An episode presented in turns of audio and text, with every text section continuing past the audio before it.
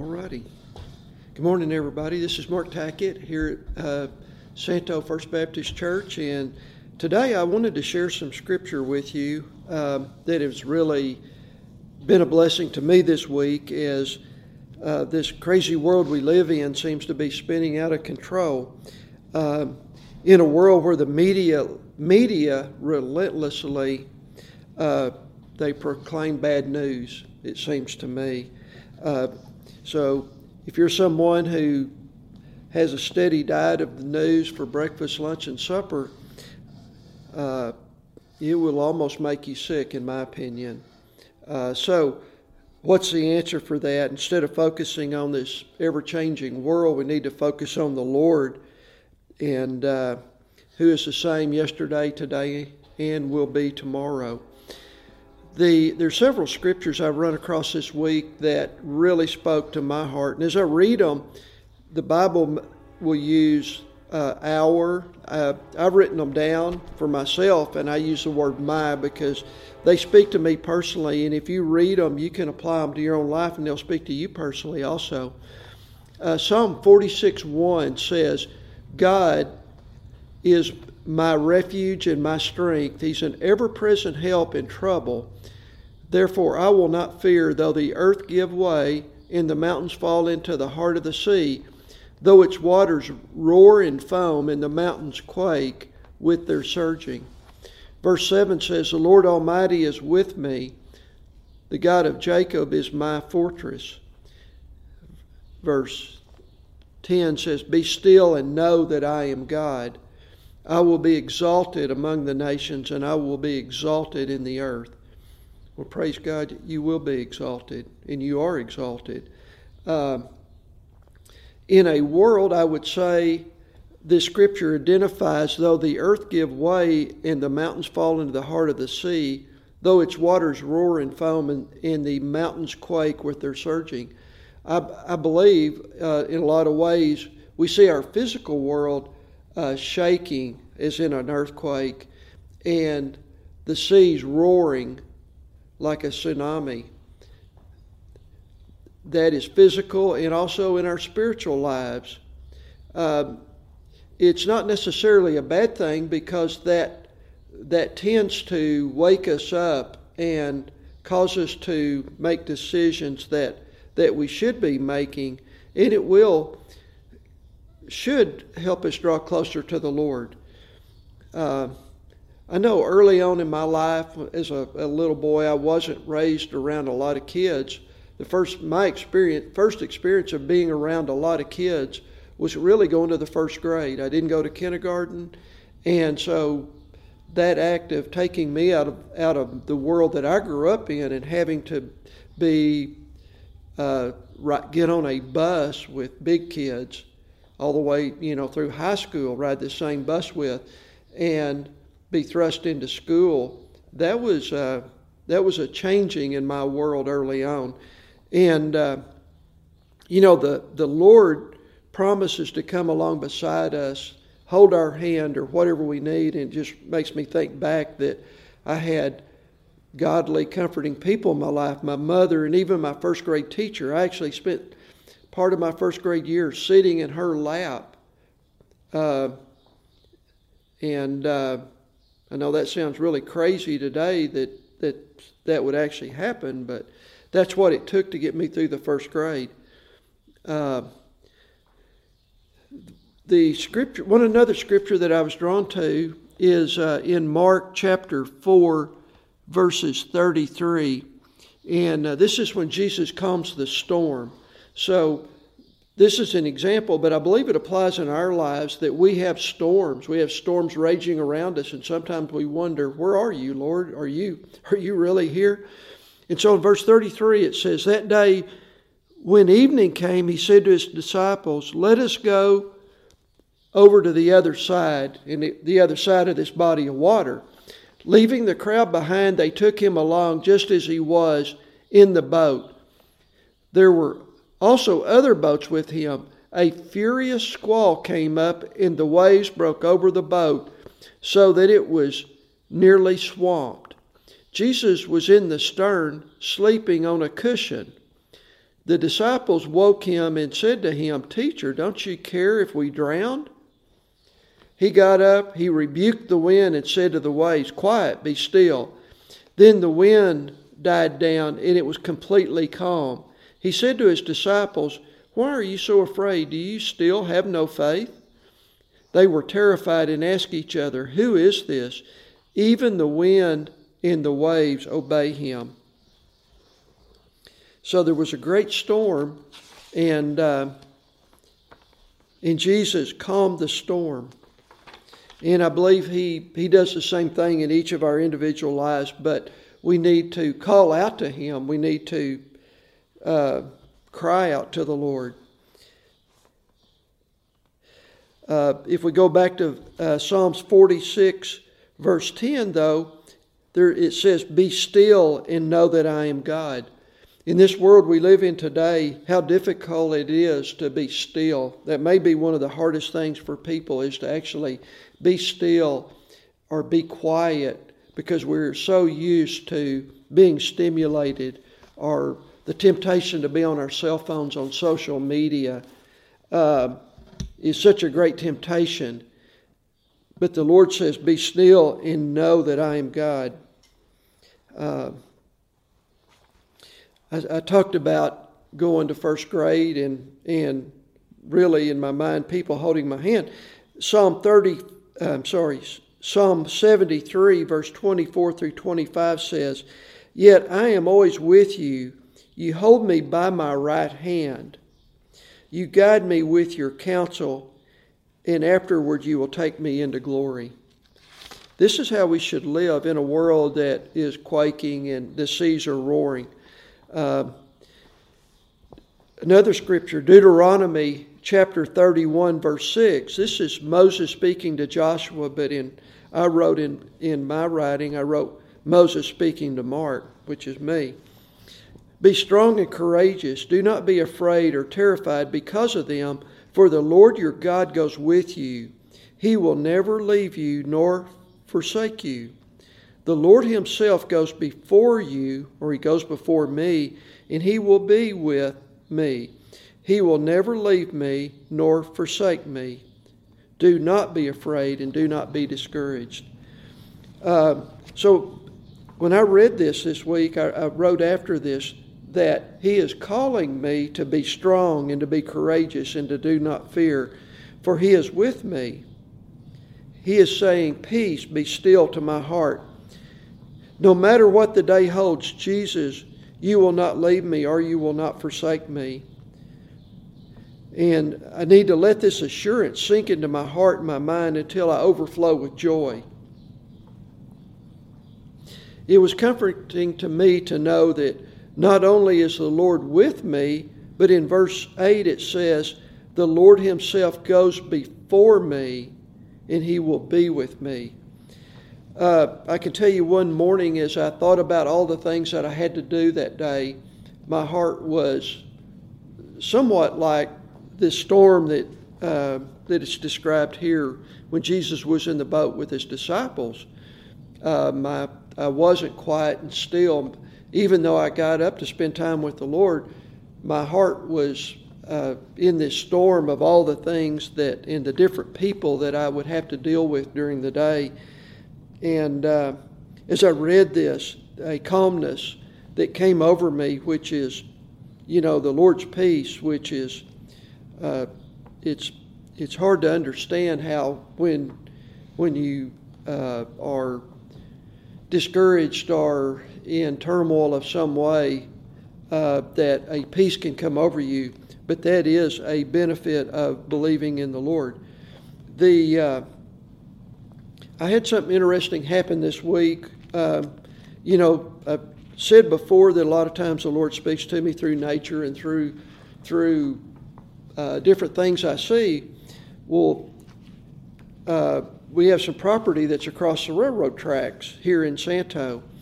And this week, on Monday, when I went over there, I noticed there was a, a crow, big black crow up, up that whenever I drove into the property, he went to making his sound. He was, his crow sound, he was cawing. And uh, had my dog Tucker with me. And that, that crow did not want us to be there.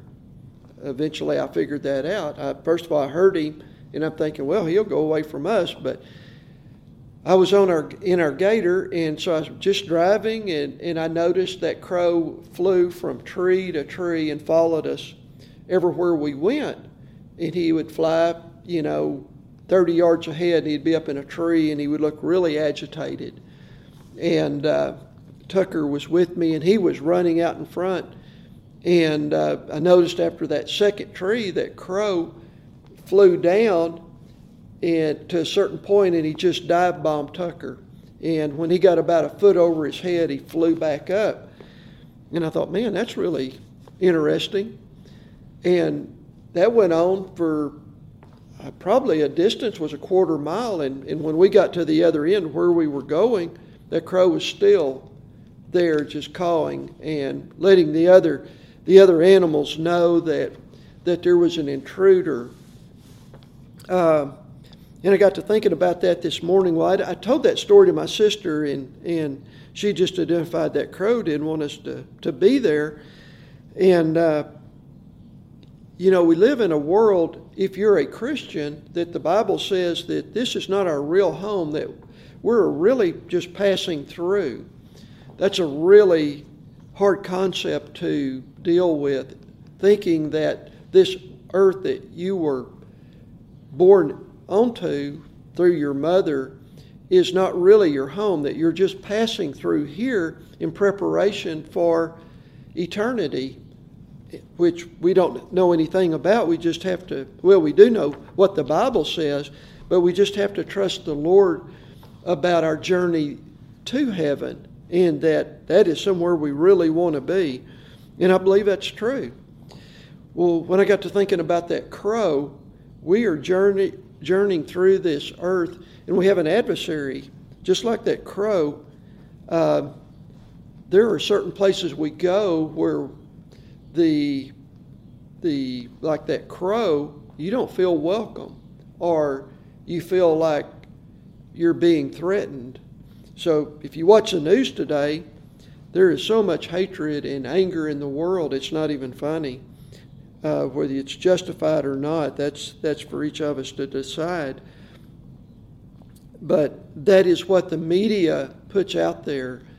Uh, we, Satan does not like our presence here. He tries to discourage us and, and cause us to uh, not be not be who we're called to be as a follower of Christ.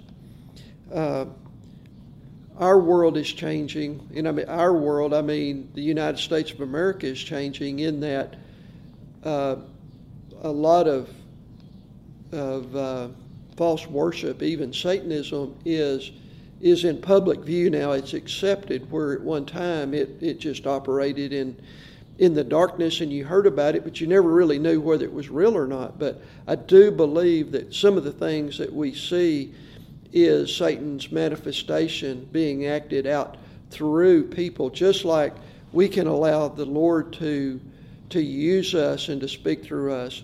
Uh, Satan is looking to occupy people. He's a spirit, and uh, or a fallen angel, really, but he wants to occupy and use people to to do his bidding, which is never good. It's uh, he would like to destroy mankind. And so this is the world that we all live in. And sometimes it's like it's like this storm the disciples were in. It's like, wow, Lord, you know, we're about to drown. Uh, don't you even care? And uh, in in verse 29 it says he got up he got up being jesus he rebuked the wind and said to the waves quiet be still then the wind died down it was completely calm and he said to his disciples, Why are you so afraid? Do you still have no faith? Verses uh, 41 says, They were terrified. Didn't say they were just scared, it says they were terrified and asked each other, Who is this? Even the wind and the waves obeyed him. Uh, so, you know, I see two things there. They were terrified. That just doesn't mean scared. They were terrified. What were they terrified of? Were they still terrified of the storm? I think that was part of the process. And then to see Jesus get up and, as only he, he can do, to speak to the storm, and it, it, it just died down and it was completely calm. Uh, so sometimes we, some of the storms we go through and the actions that take place, they, they, they may seem terrifying, but we are called to live with really unquestioning obedience. We are called to live a life where we are obedient to what the Lord tells us, um, which I believe produces joy. And so, what would be the fruits of joy? Love and laughter. A uh, couple of other scriptures I ran across this morning was Nehemiah 8:10. The joy of the Lord is my strength. The joy of the Lord is my strength. So, where do we find our security, our uh, our strength? Is it in our our bank account? Our uh, you know, in a world that um, there's there's no guarantee what tomorrow holds as far as financial stability. We can we can think that we're king of our own little world and uh, have the uh, think that we're in control, but we're really not. That can, that can change overnight. And so if we put our hope and our trust in our bank account, our our our home, our really anything besides the Lord, it, it, we can wake up one day and that can all be changed.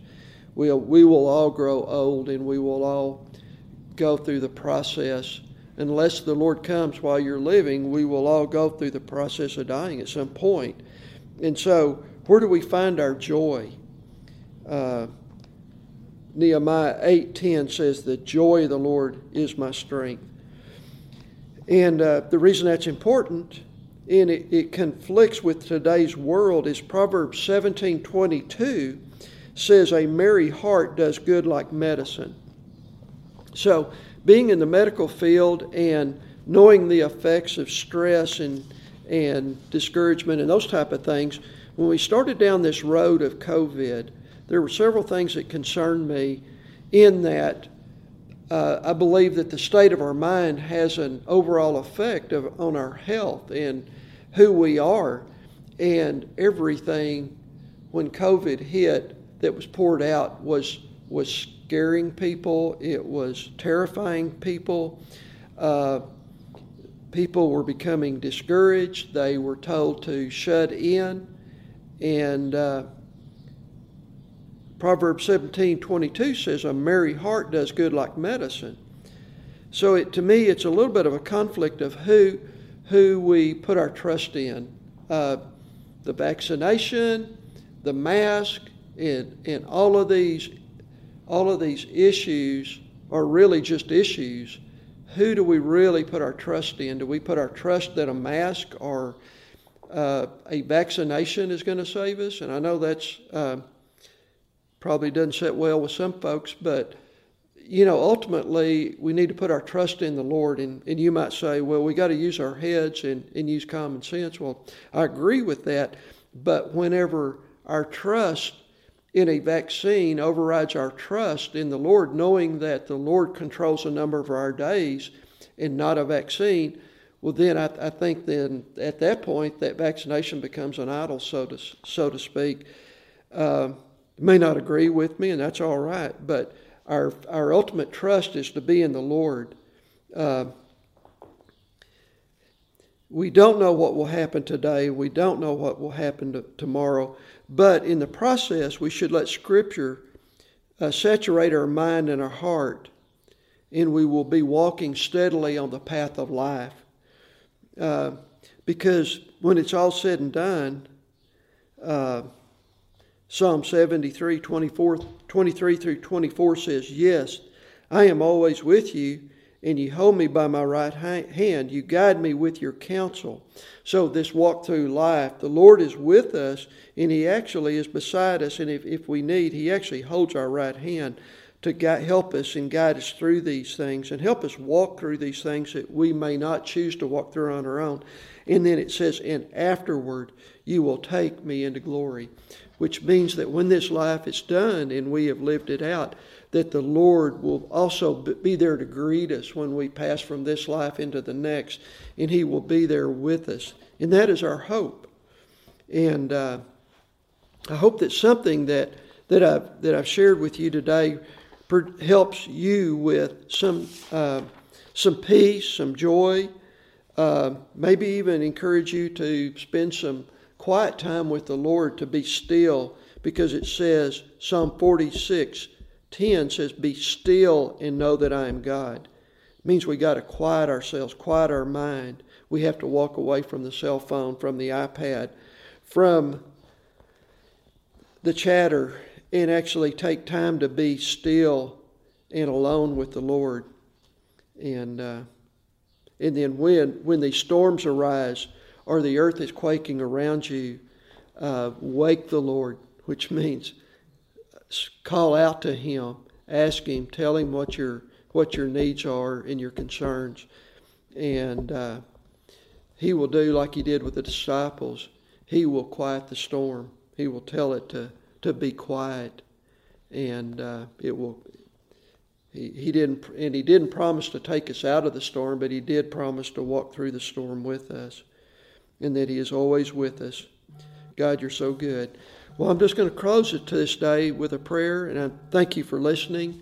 Uh, God is good. Just remember that He loves you very, very much.